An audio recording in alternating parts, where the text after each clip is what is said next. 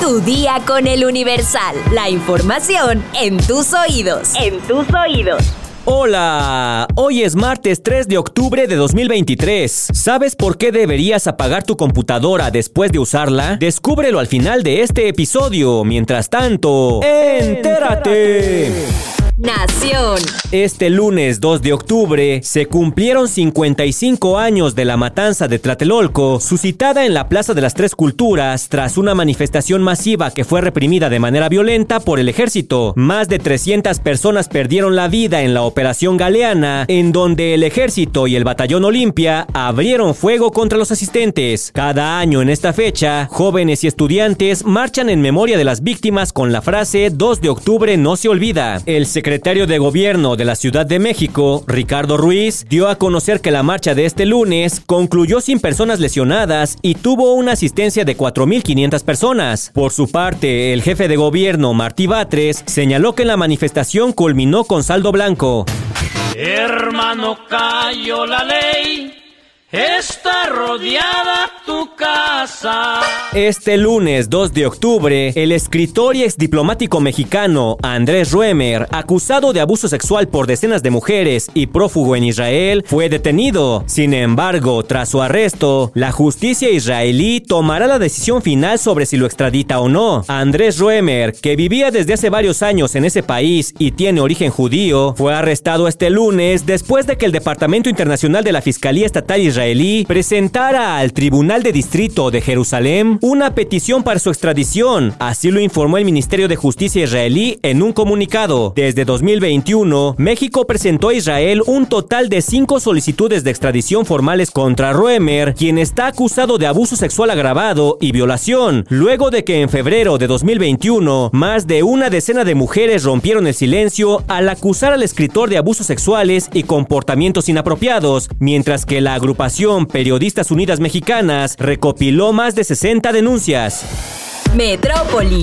La tarde de este lunes, un hombre fue ejecutado a balazos dentro de una camioneta negra en Barranca del Muerto, al cruce con Avenida de los Insurgentes, por lo que se registró una intensa movilización de unidades de la Secretaría de Seguridad Ciudadana. Los primeros reportes indican que tras escuchar detonaciones en la zona, elementos de la Secretaría de Seguridad arribaron a la colonia Guadalupeín, donde yacía el hombre de aproximadamente 45 años con manchas de sangre al interior de una camioneta. Posteriormente arribaron servicios de emergencia. Paramédicos que acudieron al sitio diagnosticaron a la persona sin signos vitales por impacto de arma de fuego. La zona fue acordonada y se dio parte a la gente del Ministerio Público para los servicios periciales correspondientes.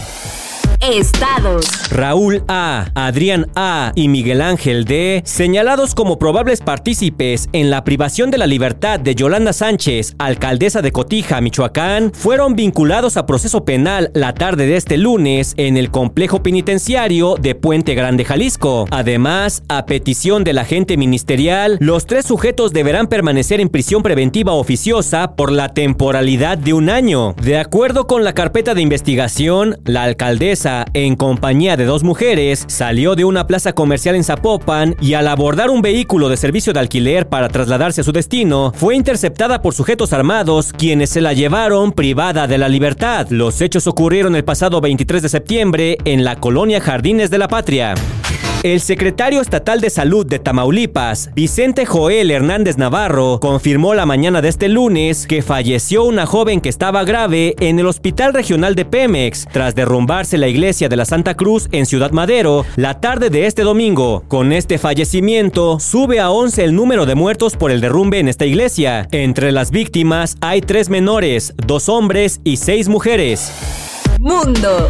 Este lunes 2 de octubre, la Organización Mundial de la Salud anunció que ya solo recomendará una dosis de cualquiera de las vacunas para protegerse del COVID-19 tras casi tres años de campaña global de inmunización, incluso para las inicialmente diseñadas para doble dosis, como las de Moderna o Pfizer. Tedros Adhanom, director general de la OMS, durante el anuncio del cambio de estrategia, señaló que una dosis es suficiente para la inmunización primaria, debido a que mucha gente ha tenido previamente al menos una infección. La decisión fue tomada tras la reunión del grupo de expertos en inmunización que asesora a la organización. Hannah Neuneck, quien preside este grupo, también indicó que las vacunas basadas en la variante Omicron XBB, una de las más prevalentes, muestran mejor índice de protección actualmente, aunque subrayó que donde estas no estén disponibles, cualquiera de las de la lista de recomendaciones de la OMS puede administrarse. La experta puntualizó que todas continúan siendo efectivas a la hora de prevenir formas graves de la enfermedad en grupos de riesgo. Según los datos extraídos de las redes sanitarias nacionales en todo el mundo, se han administrado en el planeta alrededor de 13.510 millones de dosis de vacunas anticovid, lo que supone que ha recibido al menos una dosis más de un 70% de la población global.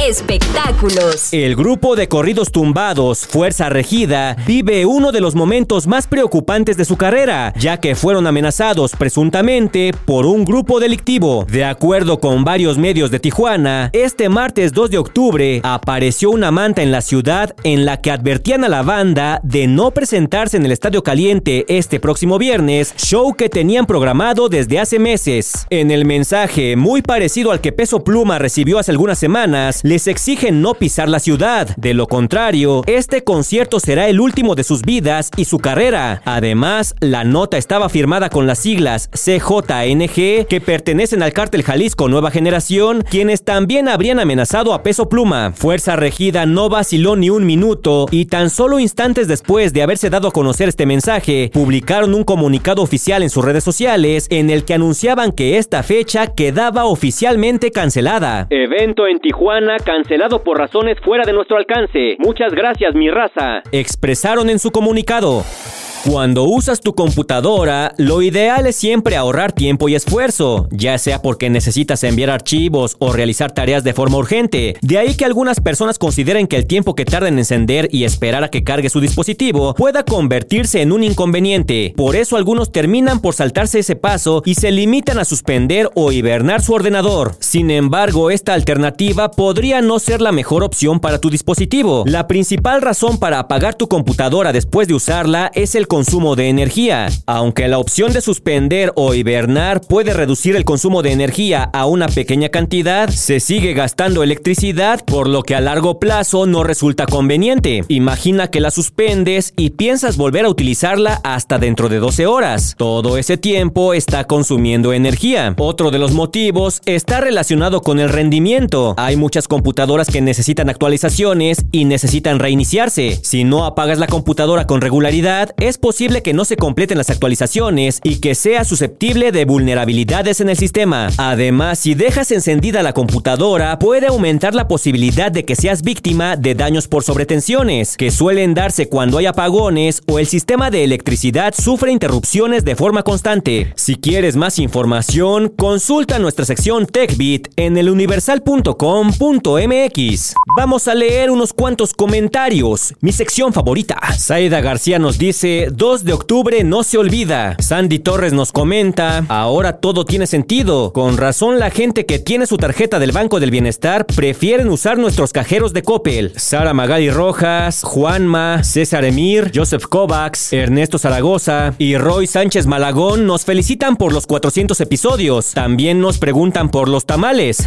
Pero les recuerdo que dijimos que eso sería hasta el episodio 500. Cada vez estamos más cerca. Alex Soto 18 nos dice, la nota del C5 nos deja ver que se puede actuar con eficacia contra la inseguridad. La pregunta es, ¿por qué no se hace? Mariana Dioscon nos dice, lamentable lo que sucedió en Ciudad Madero. Ojalá proporcionen insumos suficientes a los hospitales para la atención de los sobrevivientes. Y por último, saludos a Barbuvier, Sol Carmona R, que nos saluda desde Veracruz, y a Los Marmor, que nos dice, soy fan de su estilo de dar noticias, muy original. Bueno, pues ahí están sus comentarios. Muchas gracias por ponerse en contacto con nosotros, por hoy ya estás informado, pero sigue todas las redes sociales de El Universal para estar actualizado. Comparte este podcast y mañana no te olvides de empezar tu día. Tu día con El Universal. Tu día con El Universal. La información en tus oídos. En tus oídos.